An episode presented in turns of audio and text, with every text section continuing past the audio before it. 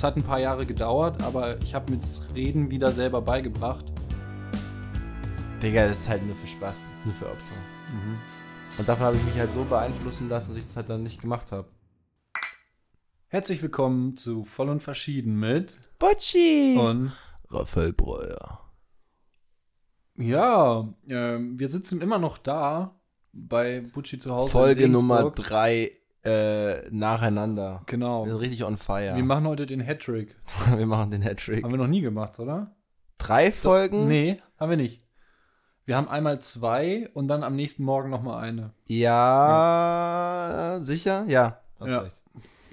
Ähm, genau. Wir haben die letzte Folge aufgehört damit, dass wir festgestellt haben, dass Wir Künstler durch und durch sind. genau, Oder dass so- wir so hab's Kün- ich dass, formuliert. genau, da- genau, Butti hat so formuliert, dass wir Künstler durch und durch sind und ich habe es so formuliert, ähm, dass man eigentlich das ganze Leben lang rund um die Uhr das Gefühl hat, dass man in so einem Film ist. Ja. Oder auf seinem eigenen Film. Tatsächlich sagen mir auch Leute, äh, die nicht auf dem Film sind, also die, die wirklich einfach keine Künstler sind. Die gibt's, die gibt's ganz viele. Und du hast gerade gesagt, die können sich eben nicht vorstellen, wie es ist, es nicht zu sein. Ja. Und wir können es uns nicht, vorstellen. nicht so zu sein, wie wir sind. Ja. Ist- Und ich, ich höre immer wieder, meisten ich höre immer wieder, Bucek, du bist auf einem Film. Ah. Ja, okay, okay, ja. Ja, meine Mutter hat auch sowas. Meine, meine Mutter sagt mir immer, ähm, auch, auch sowas ähnliches irgendwie. Raphael der Träumer oder irgendwie sowas. Ja. Ja. Ja, ja ich glaube, das, das, das denkt man natürlich auch. Steht aber lustigerweise auch auf einem Bierglas von mir. Ich weiß gar nicht, wie es dazu kommt. Aber ich habe so ein Bierglas mit meinem Namen drauf und dann steht Raphael der Träumer. Und ich bin mir nicht sicher, ob es einfach zu jedem Namen was Bestimmtes da drunter steht oder ob meine Mutter einen Auftrag gegeben hat. Also, Sie machen da bitte Raphael und dann drunter der Träumer. Weil Raphael ist so ein Träumer. Aber äh, wann ist das, wann ist das Bierglas entstanden? Also, äh, Als ich angefangen habe, Bier trinken zu dürfen. so mit 16. Ich glaube, ich habe es zum 16. Geburtstag bekommen, ja. Okay. Meine Eltern haben mir mal zum 12. Geburtstag oder so ein T-Shirt geschenkt. Das habe ich immer gesagt. Da stand drauf, ich habe meine Hände nur in der Hose, weil es darin so warm ist.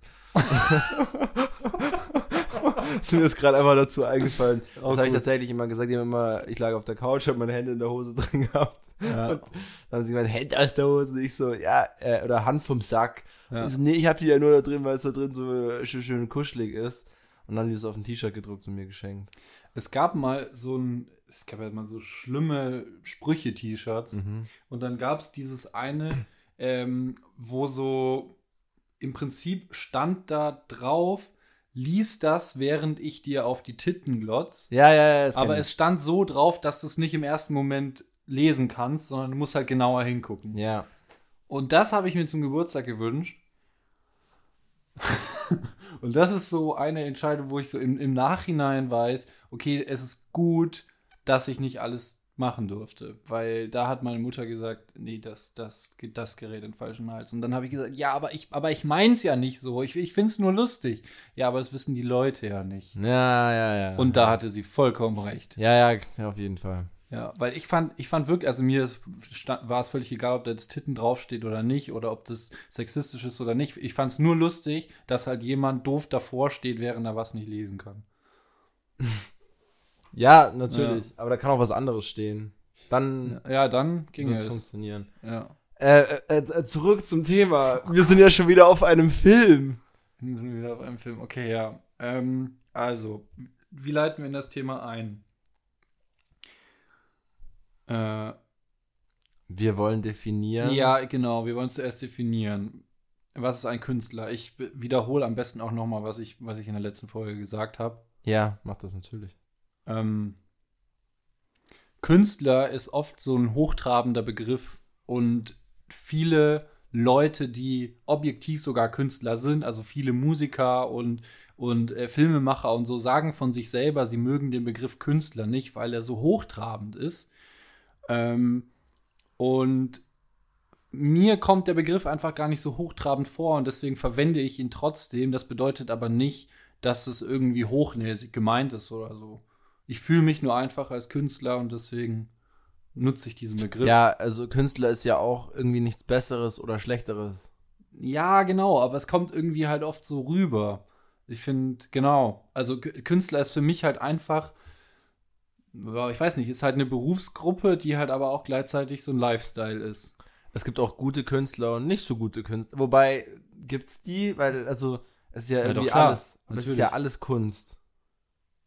Äh, Woran willst du messen, was gut ist und was nicht ist? Es, also, du kannst nicht messen, was gut ist und was nicht ist. Du kannst vielleicht nur messen, ob was erfolgreicher ist oder was nicht so erfolgreich ist. Aber wer sagt denn, dass Erfolg auch wieder für den einen ist mm. Erfolg irgendwie schon, wenn er für sich selbst in seinem Zimmer singt. Für den anderen ist es, wenn er auf der Bühne steht und, äh, mm. und die Massen begeistert. Naja, gut, also ich glaube, wenn du halt zum Beispiel, also wenn du, wenn du fake bist und es nicht mal irgendwie absichtlich inszenierst oder so, um was Bestimmtes auszusagen, sondern einfach, wenn du fake bist, ähm, wenn du nicht hinter, hinter dem stehst, was, was du, du, tust, machst, ja. sondern das einfach nur machst, ähm, weil es erfolgreich werden könnte oder weil du halt versuchst, dir dein Publikum auszuspielen, ja. dann würde ich sagen, bist du halt kein guter Künstler.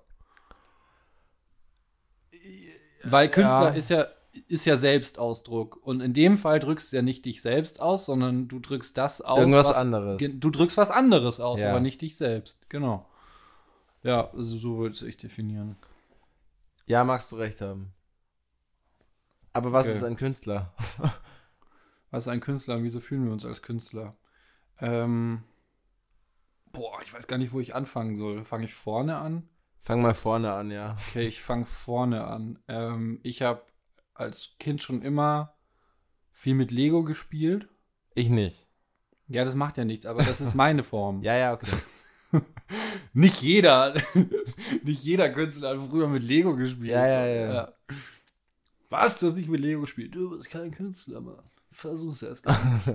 ähm, nee, und ich hab's, ich hab's einmal nach, ein, nach Anleitung aufgebaut, um äh, um's, um's einmal gemacht zu haben. Um's einmal gemacht zu haben, um zu sehen, ah, dafür ist es gedacht.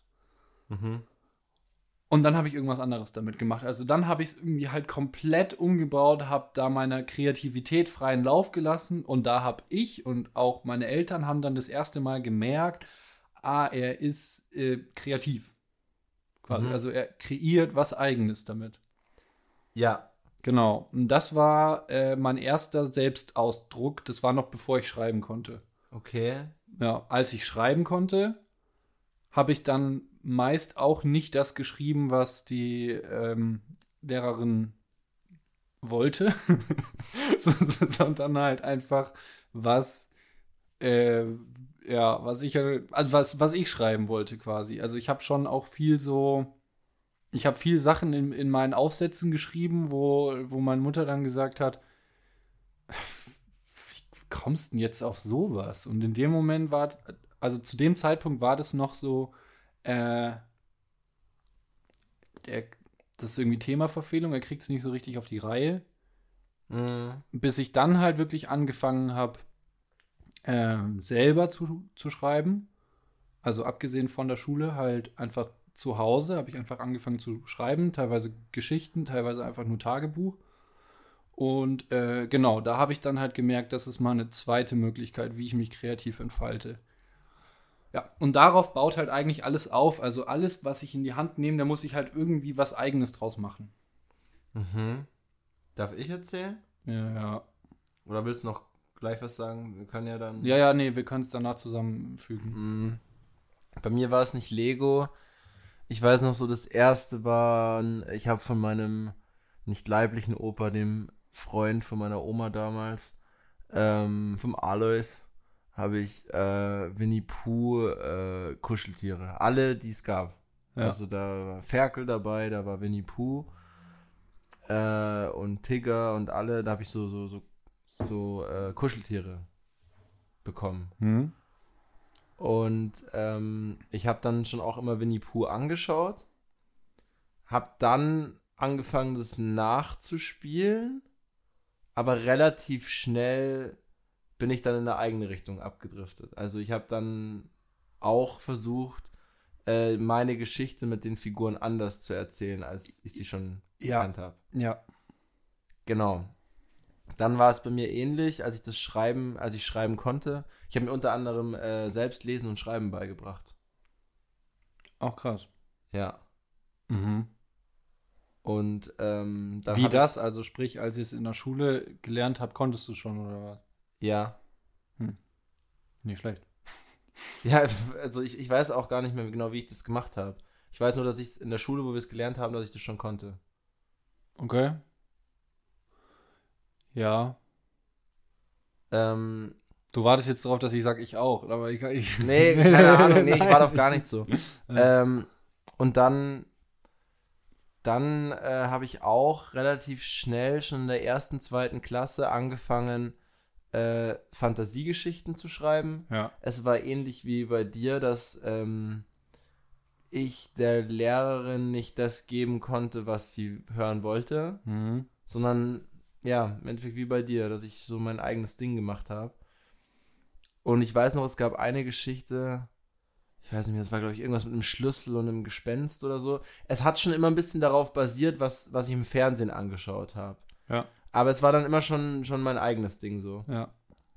Ähm, und das weiß ich noch, das war, war das in der zweiten Klasse? Ich glaube, in der zweiten Klasse habe ich eine Geschichte geschrieben, die ähm, meine Mutter dann abgetippt hat und die dann im Schulhaus aufgehangen wurde. Hm. So auf zwei Seiten.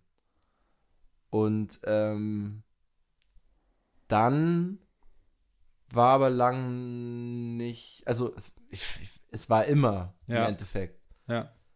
Aber ich habe so das Gefühl gehabt, da war so der Peak, wo alle gesagt haben, boah, der Lukas, der kann so gut zeichnen und der schreibt so tolle Geschichten. Ja, stimmt. Okay, ja. Und dann und dann habe ich eher so das Gefühl gehabt, alles was danach gefolgt ist, wurde mir das eher zum Verhängnis, weil es nicht gefördert wurde, Mhm. Sondern ich eher der Außenseiter dann war. Mhm. Ja, Gezeichnet habe ich, habe ich übrigens auch, aber ich habe nur abgezeichnet. das hast du mal erzählt, ja. Genau, ich habe nur, ich habe äh, Mickey Mouse Cover habe ich abgezeichnet. Aber nicht abgepaust. Nicht abgepaust, genau. Ja, das hast du auch mal erzählt, dass du aber voll gut darin warst. Ja, das hat immer genervt, wenn die Leute gesagt haben, Ja, ja, das hast du, hast, das hast du nur abgepaust. Nein, ich habe es abgezeichnet. Ich habe es ich hab daneben gelegt und so Ja, ja. beobachtet. Ähm, ja, dazu, dazu auch zwei Sachen. Ähm, so wie du es mit Winnie Pooh gemacht hast, habe ich es mit Lego auch gemacht. Also ich habe dann Ja. auch die Figuren genommen und meine eigene Geschichte erzählt. Äh, teilweise halt auch Stationen übergreifend. Also die Ritter waren dann halt auf einmal bei den Piraten und umgekehrt und sowas. Ähm, und genau bei, also was mir jetzt gerade einfiel, im, im Aufsatz, da hat, also im Deutschaufsatz hatten wir auch so Bildergeschichten. Und dann wurde mir einfach teilweise vorgeworfen, das falsch interpretiert zu haben. Mhm. Und ich in meiner Welt dachte mir, äh, Digga, es sind Bilder. ja, Ich hab's ja nicht falsch, ich hab's vielleicht anders interpretiert. Aber das, was ich geschrieben habe, weicht ja nicht von den Bildern aus, sondern nur davon ab, wie es wie es gedacht war. Ja. Aber ich, ich habe dann halt, ich habe dann halt einfach schon so eine Erzählform, habe ich eigentlich schon hinterfragt und so gesagt, so, okay, das sind Vater und Sohn, das sind vier Bilder. Ja, aber was passiert zwischen diesen vier Bildern? Uns wird ja nicht genau alles gezeigt. Was ist denn außerhalb des, des Bildrandes? Also, ich habe halt versucht, einfach zu gucken, was passiert noch außerhalb des Bildes. ja, aber es ist halt, Und, und, und, und dann, dann kann man natürlich sagen, das ist eine Themaverfehlung. das ist eine Themaverfehlung und meine Logik war halt aber, ja, aber nur weil es uns nicht gezeigt wird, heißt es ja nicht, dass es nicht da ist. So, und habe jetzt im späteren Verlauf, ähm, also wir springen weit nach vorne, ja, in meinem, in meinem äh, Medienwissenschaftsstudium habe ich dann gelernt, dass es halt extrem wichtig ist, dass man im Film erzählt, was nicht im Bild passiert, aber es ist trotzdem da. Auf Ja. die Weise wird ja auch ein subtiles Element hinzugefügt, das wir als Zuschauer erleben, obwohl, obwohl wir es nicht sehen können.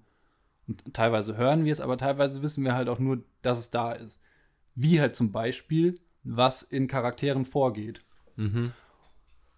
Und dieses erzählerische Mittel habe ich im Prinzip als ähm, Grundschulkind schon hinterfragt. Kann ich nicht sagen, wie das bei mir war. andere Leute halt so sagen, so, habe ich noch nie drüber nachgedacht. Sowas. Also das, das habe ich halt oft, oft gehört, wenn ich halt irgendwie so eine Frage aufgestellt habe. Dann sagen, sagen Leute schon- immer, habe ich noch nie drüber nachgedacht. Das wäre schon ein Indiz, dass du dich als Künstler von anderen Leuten dann unterscheidest. Genau deswegen, also dass das schon ein Indiz für das Künstlersein ist. die ganze Zeit schon. Ja, ja. Ich habe ich hab wirklich, also die ganze Zeit schon. Ich habe auch früher, ich, ich habe halt auch Filme anders geguckt. Ich habe wirklich auch früher habe ich schon, also als Kind habe ich auch, ähm, ich habe nicht nur die Schauspieler gesehen, ich habe halt auch die Kamera gesehen und den Schnitt, obwohl ich halt nicht wusste, was das ist. Und im Studium wurde mir halt mehr oder weniger, dadurch, dass ich es halt dann gelernt habe, habe ich dann halt im, immer mehr gemerkt, ah, okay, hä, so habe ich mir das als Kind sogar einfach schon gedacht. Aber es ist halt so krass, dass es dir da, und das ist so eine prägende Phase, wenn, wenn dir als Kind gesagt wird, dass das, was du machst, falsch ist, Ja. dann fängst du an, an dir zu zweifeln. Ja, ja, genau. Und das trägt deinen, trägt auch äh, einen großen Faktor für deine Entwicklung bei. Also so, Ja. es ist, kann auch böse enden. Ja. Also ich glaube, dass ganz viele, die vielleicht nicht so eine starke Persönlichkeit haben, aber künstlerisch total begabt wären, aufgrund schlechter Erfahrungen wegen denkst- des Andersseins Du, du denkst halt anders einfach. äh, in der Kindheit wirklich Traumata haben. Ja. Deswegen werden ja viele, also viele Künstler sind dann ja, also ja, werden depressiv oder haben Ja, ja, Probleme absolut. mit ihrem eigenen Selbstbild und so weiter, weil sie halt einfach, äh, ja, sie, sie sagen halt als Kind logischerweise ungefiltert, was sie denken und fühlen. Ja. Und die Gesellschaft hält es halt für falsch. Für falsch interpretiert sozusagen. Also wie bei mir meine Ja, ja, Bildergeschichten ja, auch. Dabei ist es absolut. halt einfach nur anders. Ja, Und aber es passt halt nicht in die in diese Welt, die wir uns aufgebaut haben von man arbeitet um einen Beruf, äh, man geht in die Schule, kriegt dann einen Beruf. ja, klar. Aber die, ich, ich, ich glaube halt, die Leute können teilweise nicht abstrahieren, dass du, dass du anders denken musst, um was in Anführungszeichen Normales zu schaffen. Ja. Also jeder hört Musik und jeder guckt Filme. Ja, ja. Aber du musst ganz anders denken, um sowas produzieren machen. zu können. Ja, ja, genau. Um das produzieren zu können, was andere Leute, die in Anführungszeichen normal denken, dann normal konsumieren können Ja, genau. und sagen, ja, hat er cool gemacht, ist cooler Film, ist ein cooles Lied. Aber die können nicht abstrahieren, dass du ganz anders denken Ja, ja, musst, absolut. um das zu produzieren. Ja. Ja, voll. Genau Oder? das ist es. Ja, genau das ist es. ja. Krass. Ähm, wenn wir in der Entwicklung weitergehen, ich glaube, dann war neben meinen Fantasiespielen, also so auch mit 10 habe ich noch, waren Fantasiespiele bei dir was? So irgendwie im, im Garten oder mit, mit Freunden. Ich, ich bin halt auf eine, in einer Hochhaussiedlung groß geworden, wo ganz viele Kinder waren. Und da war ich einfach der Anführer. Ich war der Anführer von Fantasiespielen. Mhm. Also ich habe im Endeffekt bestimmt, was wir jetzt spielen. Äh, die Jungs haben dann meistens irgendwann in dem Alter mit 8, 9 Fußball gespielt. Und ich habe mit den kleineren Mädchen gespielt. Irgendwann haben sie sich aber doch meistens begeistern lassen, weil ich halt so in diesem Film drinnen war. Äh, und sie fanden es dann teilweise auch, haben sich lustig gemacht über mich, aber manchmal waren sie dann doch dabei, weil sie sich so verzaubern haben lassen. Ja. Und im Endeffekt habe ich, also die anderen haben schon auch irgendwie ihren Beitrag dazu geleistet, aber ich habe immer diese Story kreiert, was wir jetzt machen. Das ist unsere Insel Ah, und da hinten wohnen die Gegner und so und, und alle sind mir nachgelaufen. Das hat meine Mutter auch schon immer gesagt, so ich vorne dran und mir alle hinten nach. Ja, geil. Aber du warst dann von Anfang an auch so ein Anführertyp. Ja, natürlich nicht in allen. Hm, war ich nie. Also in gar keiner Beziehung. Okay. Hm, Ich hing teilweise mit Leuten, also ich hing teilweise mit Freunden ab, die einen Anführer hatten. Mhm. Und teilweise mit welchen, wo es halt einfach keinen Anführer gab, aber ich war nie in so einer, in so einer Führungsrolle. Ja. Ja, ich würde sagen, dann ist es aber so passiert, so fünfte, also so Übertritt Gymnasium. Da war ich dann schon ziemlich mit Schule und so beschäftigt und wie werde ich cool. Fünfte, sechste, siebte, achte Klasse. Und tatsächlich, und da kann man jetzt sagen, was man will, also ich, ich äh, kiff nicht mehr. Ich habe es auch nicht mehr vor, das nochmal anzufangen. Wenn es passiert, dann äh, Passiert nicht. Es passiert nicht. Nee. Nee, es gibt keinen Grund für. Es gibt wirklich eigentlich keinen Grund mehr dafür. Aber durchs Kiffen, ähm, das hat dann so mit 15, 16 oder so angefangen. 16 eher. Äh, und durchs Kiffen kam dieses wieder anders auf die Welt blicken zurück. Ah, okay. Das ist aber nur am Anfang so gewesen. Also, wie gesagt, wenn man dann dauerhaft kifft, dann bringt es dir auch nichts mehr. Aber so diesen ersten, man sagt ja, Kiffen macht voll kreativ, aber auch nur ganz am Anfang, so danach nicht mehr.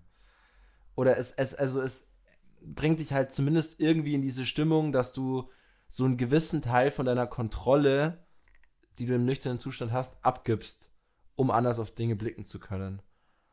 Und ähm, als wir dann immer gekifft haben, weißt du, was. Nee, es ist interessant. Ich kann, ja, also ich habe es jetzt erst reflektiert, ja. Wie es bei mir war. Ähm, und als ich dann das Kiffen angefangen habe, hat das Rappen angefangen. Mhm. Also, ich bin jetzt ziemlich froh, dass ich rappe. Ähm, ich weiß nicht, ob ich das angefangen hätte, wenn wir damals nicht gekifft hätten. Wahrscheinlich schon, weil es ja vielleicht irgendwie auch mein Lebensweg ist. So. Ja. Aber wir haben damals halt dann gekifft und gefreestylt. Und es war wahrscheinlich gar nicht der Grund, dass ich dadurch da drauf gekommen bin.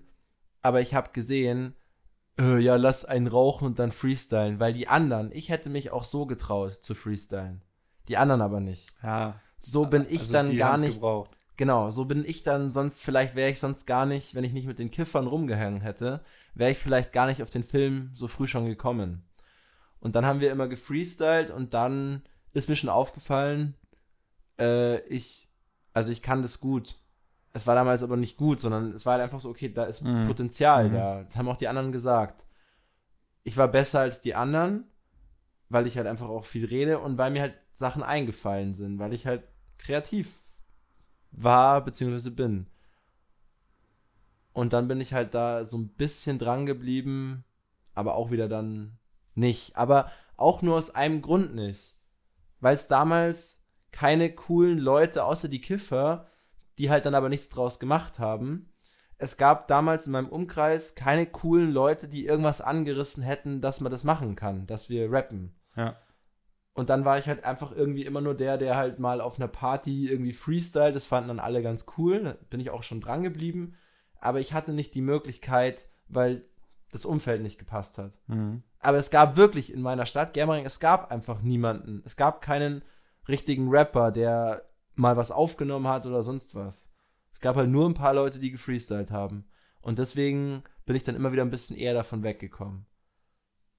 Ja. Aber das war eine entscheidende, also es war schon ein, ein, ein, was Entscheidendes Ja. auf jeden Fall, Ja. warum ich heute auch rap. Mhm. Wie war es dann bei dir so nach der Kindheit? Genau. Ich hatte, ähm, also ich habe in der Unterstufe, ähm, habe ich, ja, da habe ich wahrscheinlich auch einfach mein, ähm, mh, meine Tendenz zu, zu Humor und zu lustigen Sachen dann irgendwie gemerkt, weil ich äh, eine Herr der Ringe-Parodie geschrieben habe. Okay. Ich habe tatsächlich einfach eine komplette Herr der Ringe-Parodie geschrieben, so Teil 1, 2, 3. Okay. Aber von vorne bis hinten parodiert. Ähm, ist auch nicht gut. Ist klar. Also Aber du hast es halt, gemacht. Ich habe es gemacht, genau. Ja, es ja. war in der fünften, sechsten Klasse.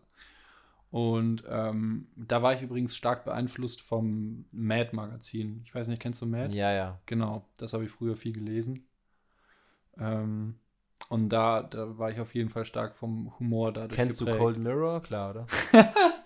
Alter, wollte ich gerade sagen, Cold Mirror ist mein zweiter großer Humoreinfluss. War die nicht damals, als die die Harry Potter Verarschung gemacht hat, erst 16 oder so? Ja, das kann sein, aber das kam, glaube ich, sogar. Kam meine Idee daher?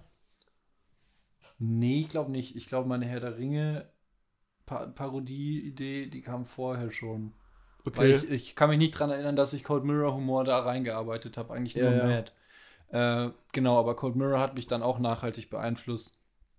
Ähm, die hat ja nicht nur die, ähm, die hat ja nicht nur die Harry Potter Synchros gemacht, sondern ja, ja, die wirklich, hat viel mehr gemacht. Ja, ja, also die hat ja auch wirklich ganz viel so Animationsfilme gemacht. Die war ja sowas. auch bei der, bei der WM 2010 oder, oder 2014 oder so, hatte die im ZDF dann schon ihre ja. Animationsfilme oder so. Ja. Animationsfilme sind viel zu großes Wort. Nein, sie hat Videos gemacht, ja, ja. wo sie schlampig animiert hat.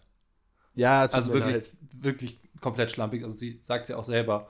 Aber ähm, es gibt. Nein, ich, ich habe es ja falsch gesagt. Achso. Ich, ich habe es ja falsch gesagt. Also ich will jetzt nicht, dass man irgendwie denkt, so, was weiß ich, auf Pixar-Niveau oder so. Ja, ja, okay. Also so gar nicht. Ähm, aber halt lustig.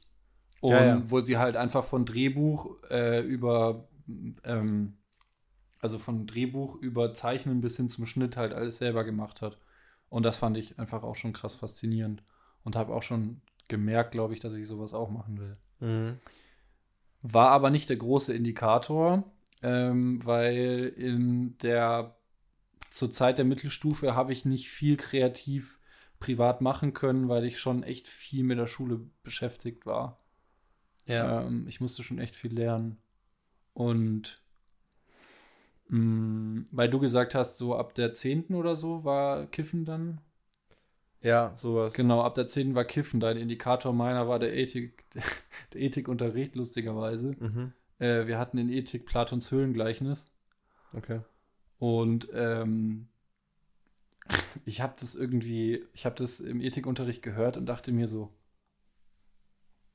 hey, da könnte man was richtig Cooles draus machen. Und dann bin ich nach Hause gegangen und habe einfach angefangen, einen Roman zu schreiben, der auf dem Höhlengleichnis basiert. Mhm. Und dann habe ich gemerkt, also nachdem ich wirklich Kapitel schon voll hatte, dann habe ich gemerkt, wow, es geht ja sowas von überhaupt nicht auf. Das ist ja ein richtiges Handwerk, mhm. was ich hier glaube zu haben, aber überhaupt nicht habe. So, ich bin ja kein Christopher Nolan, so als ob ich jetzt eine, eine Geschichte schreiben könnte, die auf dem Höhlengleichnis basiert. Ich hat, das hat dann nicht mehr funktioniert. Mhm. Ähm, das habe ich dann halt auch verworfen, aber trotzdem habe ich wieder gemerkt, okay, ich will wieder mehr schreiben. Hast du äh, es mit Freunden oder Leuten geteilt? Oder war das am Anfang dann eigentlich nur für dich alles? Und mm. hast du dich getraut, es zu teilen? Ich habe mich getraut, es zu teilen. Ähm, bestimmten Menschen. Ja. ja. Bei mir war das halt mit, mit deswegen sind wir heute wahrscheinlich auch nee, wir sind nicht unbedingt verschieden in der Hinsicht, weil du traust dich ja auch, das zu teilen. Du gehst auf Bühnen. Aber ich habe halt schon immer relativ schnell das Feedback von vielen Menschen bekommen, mhm. weil ich halt vor jedem gerappt habe.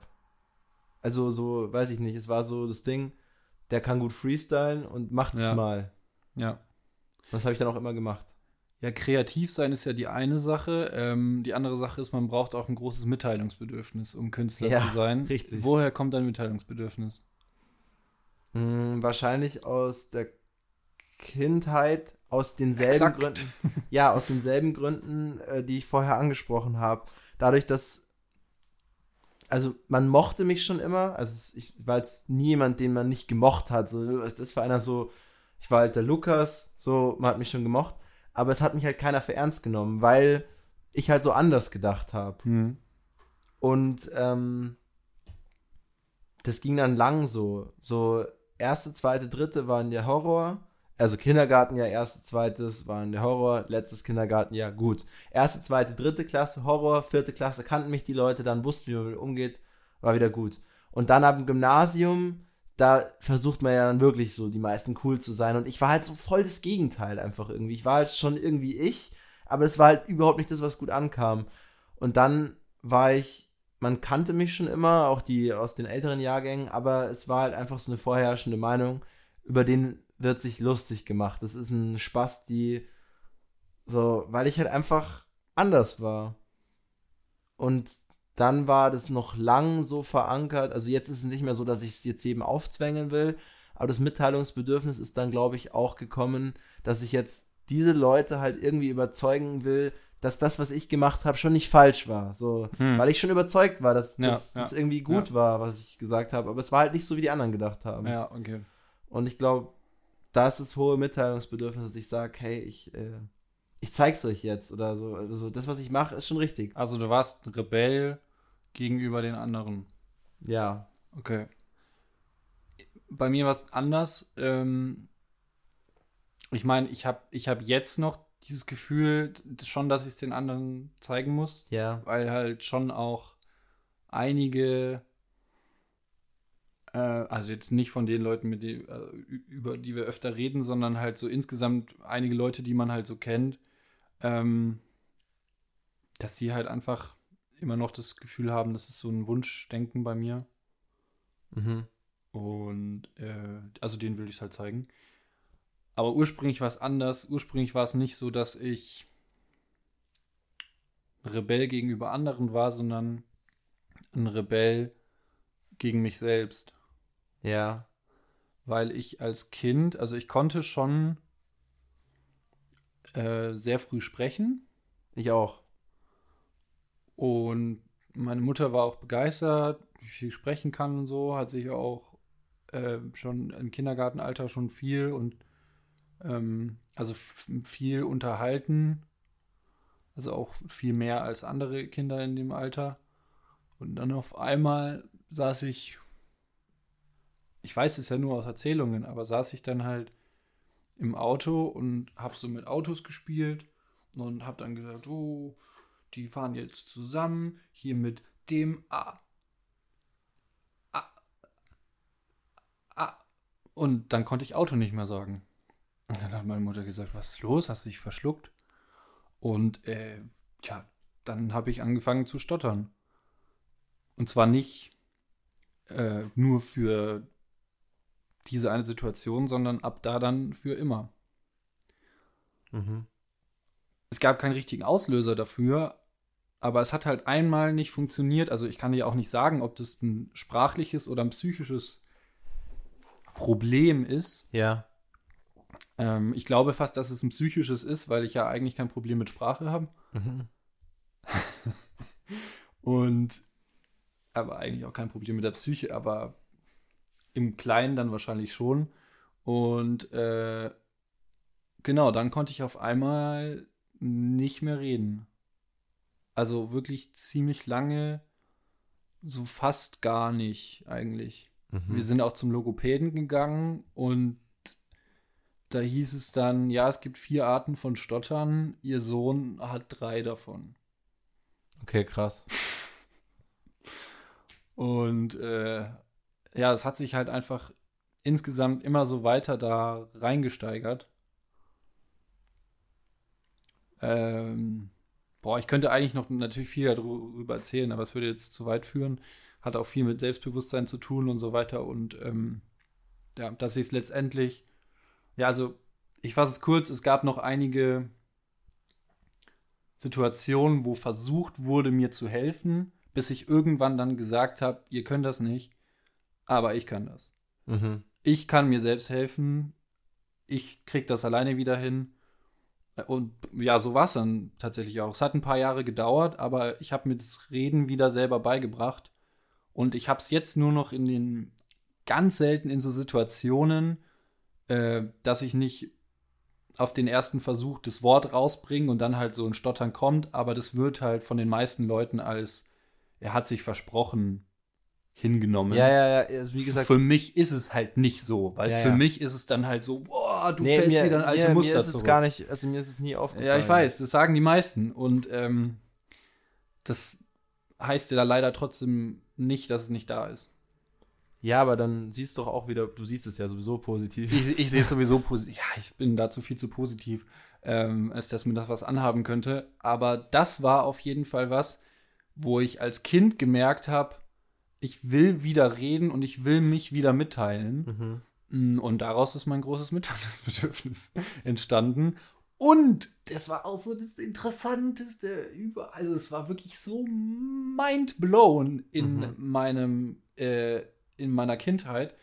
Ich habe dann alles Mögliche versucht, in welchen Situationen funktioniert es denn? Und dann habe ich angefangen, Theater zu spielen mhm. und ich bin auf die Bühne gegangen und habe gemerkt, wow. Ja, das ist äh, das, ja oft so. Ja, das ist ja oft so, aber das war, das war wirklich mindblown für mich, weil ich konnte auf einmal fehlerfrei sprechen und das halt auch noch gut. Ich konnte mich richtig gut artikulieren und ich konnte anscheinend auch richtig gut spielen. Ja. Und alle waren so, hä? Wie, wie, der kann doch gar nicht richtig reden. Wieso kann der jetzt auf einmal reden und spielen? So, das war irgendwie anscheinend für alle ja, Beteiligten nice. komisch. Und äh, ja, da habe ich halt relativ früh schon A entdeckt, dass ich äh, mich mitteilen will und dass ich auf die Bühne will. Ja. Ja, und ähm ja, ich finde es auch so krass, dass ich das jetzt erzähle. Ich habe das gefühlt ähm, selber nicht gewusst. Ich habe das erst äh, irgendwie vor ein paar Monaten habe ich das mal hinterfragt und mir so gedacht, so, wieso willst du eigentlich die ganze Zeit auf die Bühne? Und dann habe ich da halt irgendwie so drüber nachgedacht und dann, ja, ist mir das eingefallen. Ja.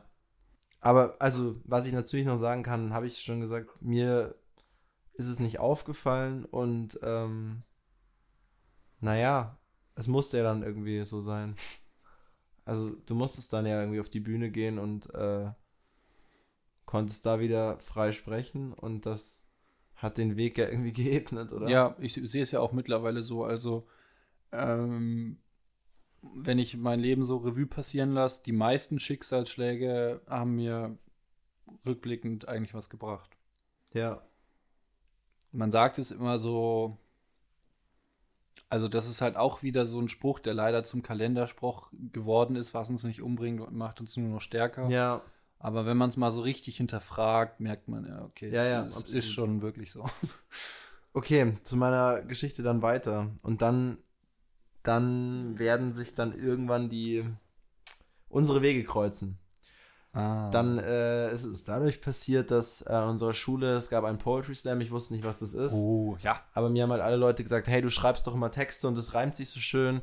Ähm, mach doch da mit. Dann habe ich da mitgemacht und habe den gewonnen. Ich wusste aber auch, dass ich den gewinne. Das war von Anfang an eigentlich allen Leuten da klar. So.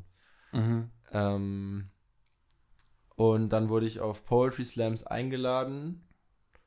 Ja, dann bin ich da aber halt nicht hingegangen, weil meine, mein Umfeld mir damals gesagt hat, ja, Poetry Slam ist schon cool. Hast, kann, du kannst es echt, aber Digga, das ist halt nur für Spaß, das ist nur für Opfer. Mhm. Und davon habe ich mich halt so beeinflussen lassen, dass ich das halt dann nicht gemacht habe. Ja, schade. Das ist schade. Also ich habe mit 17, 18 da meinen ersten Poetry Slam an der Schule gehabt. 18 war, 18 war ich. Und glaube erst, wie ich bin dann schon doch in München ab und zu mal am Bless the Mike und sowas bin ich dann schon aufgetreten. Aber dann wurde ich halt auch öfter gefragt, hey, magst du mal nach Salzburg mitfahren oder sonst was? Und dann dachte ich mir, nee, Nee, weil ich will das ja auch gar nicht so ernst nehmen, weil es ja nicht so cool. Komplett dumm.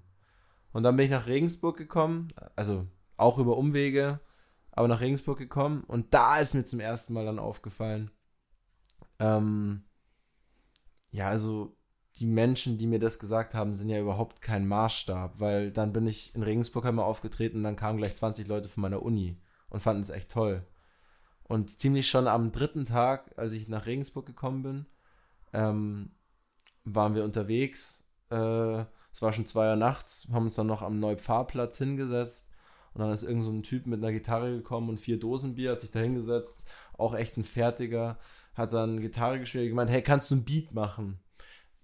Und äh, es war auch schon am ersten und am zweiten Tag so, ich bin in eine neue Stadt gekommen und ähm, ich wollte freestylen, weil ich wusste, ich kann das. Und zu Hause haben halt dann irgendwann alle gesagt, ja, jetzt nervt er wieder und so. Und dann durfte ich es nicht mehr machen.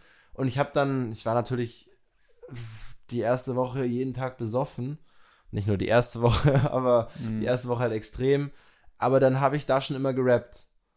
Weil ich es einfach wollte. Und das fanden natürlich auch alle cool, weil die haben mich so kennengelernt. Nicht so, ich habe das mit der Zeit gelernt und ich bin immer noch der, der ich halt mal war, der Vollidiot von früher, über den man sich lustig gemacht hat, sondern ich konnte das und ich wollte das machen.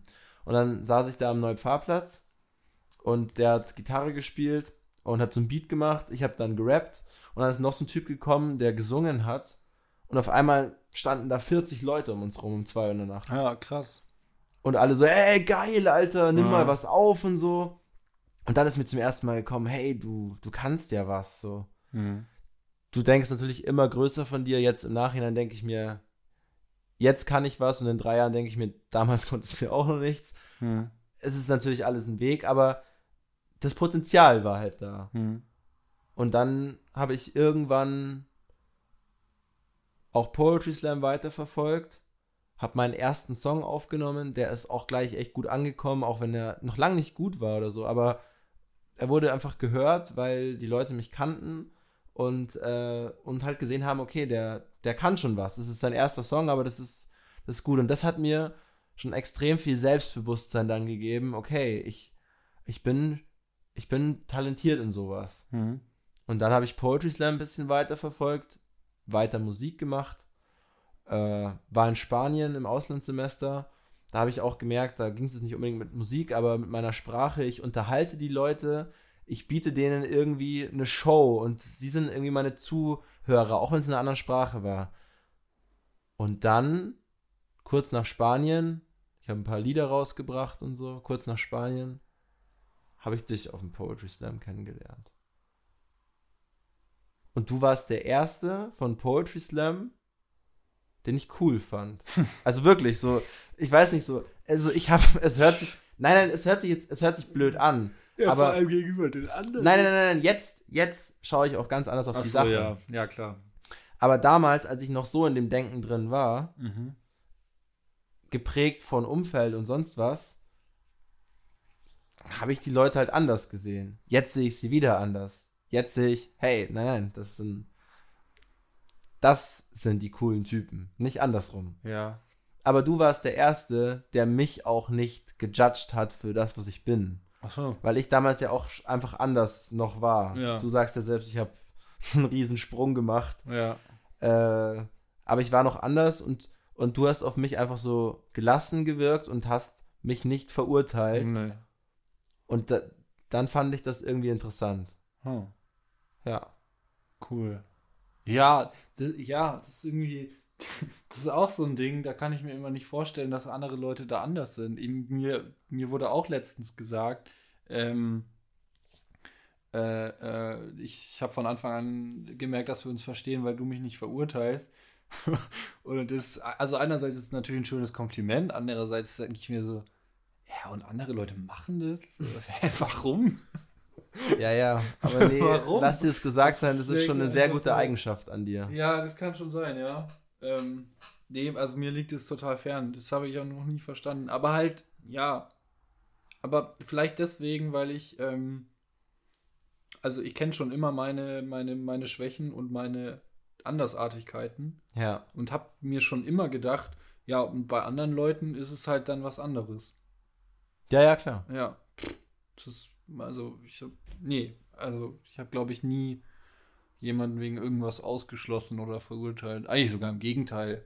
Eigentlich, eigentlich so, das ist eigentlich auch witzig. Eigentlich sogar im Gegenteil. Mein Bruder und ich hatten einen Hang dazu, ähm, uns mit den Leuten anzufreunden, die also in der Klasse ähm, eher also jetzt nicht Opfer waren oder so, Ja, aber halt, weiß genau schon, die dasselbe. halt, War bei mir aber dasselbe. die halt einfach auch anders waren, genau. War bei mir absolut Ja. dasselbe. Ich- Das ist auch krass. Ich weiß noch, ähm, äh, es gab bei uns den Dominik, Domi Celic, Grüße an ihn.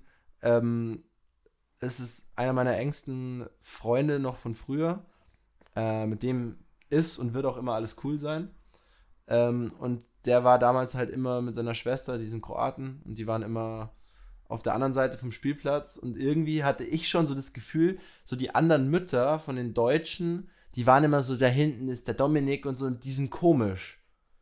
Und das habe ich so aufgenommen und, und ich habe schon mit vier oder fünf, habe ich mir schon gedacht, Hä, warum? ja. und dann bin ich da halt hingegangen und habe mit Ja, dem Dominik total. geredet, der konnte da auch noch nicht so gut Deutsch. Aber der war halt total lustig. ja, klar, ja, genau. und dann habe ich den genauso. Dominik halt Ja, eingeführt. Und natürlich haben die dich auch mit Dominik verstanden. ja. Aber ja, ich habe auch eigentlich nie jemanden verurteilt. Ich war einfach nur eine lange Zeit auch sehr beeinflussbar. Und habe falsche Werte und Bilder gehabt äh, aufgrund dessen. Aber wenn ich dann mit den Leuten war, dann habe ich niemanden verurteilt und ich habe mich mit jedem gut verstanden. Aber gut, ist das nicht eigentlich auch dann generell tendenziell auch so eine Eigenschaft von Künstlern? Wahrscheinlich. Dass sie andere Leute aufgrund ihrer Andersartigkeit nicht so verurteilen, weil sie wissen, dass sie es selber sind, aber auf eine andere Art und aber auch die Abstraktionsfähigkeit haben, dass andere Leute auf andere Weise anders sind. Ja, Ja, wahrscheinlich schon. ja, mit Sicherheit. Ja, Ganz klar. das kann sein. Das ist krass. Also Ja. wir, wir gehen gerade unsere Geschichte durch und, und äh, versuchen anhand dessen zu erklären, warum wir Künstler sind. Also ja, ich finde es auch gut, dass wir darüber reden. Also es Absolut. ist eigentlich auch wurscht, ob wir es jetzt gerade aufnehmen oder nicht. Aber Ja. es ist so, ich habe halt auch, also vieles über dich und auch über mich nicht gewusst. Ja, voll. Das ist einfach so aus dem Gespräch entstanden. Okay, erzähl du weiter, wie du dann zum Slammen wahrscheinlich gekommen bist. Ja, wird eine längere Folge übrigens. Wir können sie auch auf zwei Folgen aufteilen. Ja, ist an sich ja schon ein großes Thema, ne? Absolut. Okay. Wollen wir hier den Cut setzen? Ja, voll. Wir setzen Denn den, ich bin hm? Cutter. Ach so, ah, äh. Wir setzen hier den Cut. In der nächsten Folge geht's weiter, wie Raphael Breuer dann zum Poetry Slam gekommen ist. Und ich mache es einfach mal ein bisschen spannend, wie wir uns dann beide entschieden haben, dass wir jetzt durch und durch Künstler sind. Genau, und wie, also wie, wie wir auch denken halt. Weil, also das, das eine ist ja die, ist ja die Geschichte, aber jetzt brauchen wir natürlich noch die Theorie. Ja. ja. Ja. Okay, also in dem Fall, das Äh. war's mit Ja, äh, das war's wieder mit Voll und Verschieden mit Bocci! und Raphael Breuer. und ein Zitat. Ah, vorher oder nachher? Nach der Verabschiedung? Ist egal, Verabschiedung? mach jetzt einfach. Okay. Äh, Okay, ich habe ein ganz, ganz blödes. Außer dir blöd. fällt gerade eins ein. Nee, warte mal. nee, sag du mal. Ah, vielleicht bist du danach enttäuscht. Nee, äh, wieso? Ist das Kunst Oder kann das weg? oder kann das weg? Hm. Ich wusste, dass du enttäuscht bist. Ja, okay. Sorry. Nee, aber es gibt ähm, Johann Wolfgang von Goethe. Mhm. Die Kunst ist lang und kurz ist unser Leben. Mhm. In diesem Sinne, bis zum nächsten Mal. Prost. Prost. Bin gar nicht mehr angestoßen. Guck mal, seit wir beide keinen Alkohol mehr trinken, ähm, Stoßen wir, stoßen wir auch nicht mehr an. okay, bei der nächsten Folge. Oder halt einfach nicht mehr. Oder nicht mehr. Tschüss. Tschüss.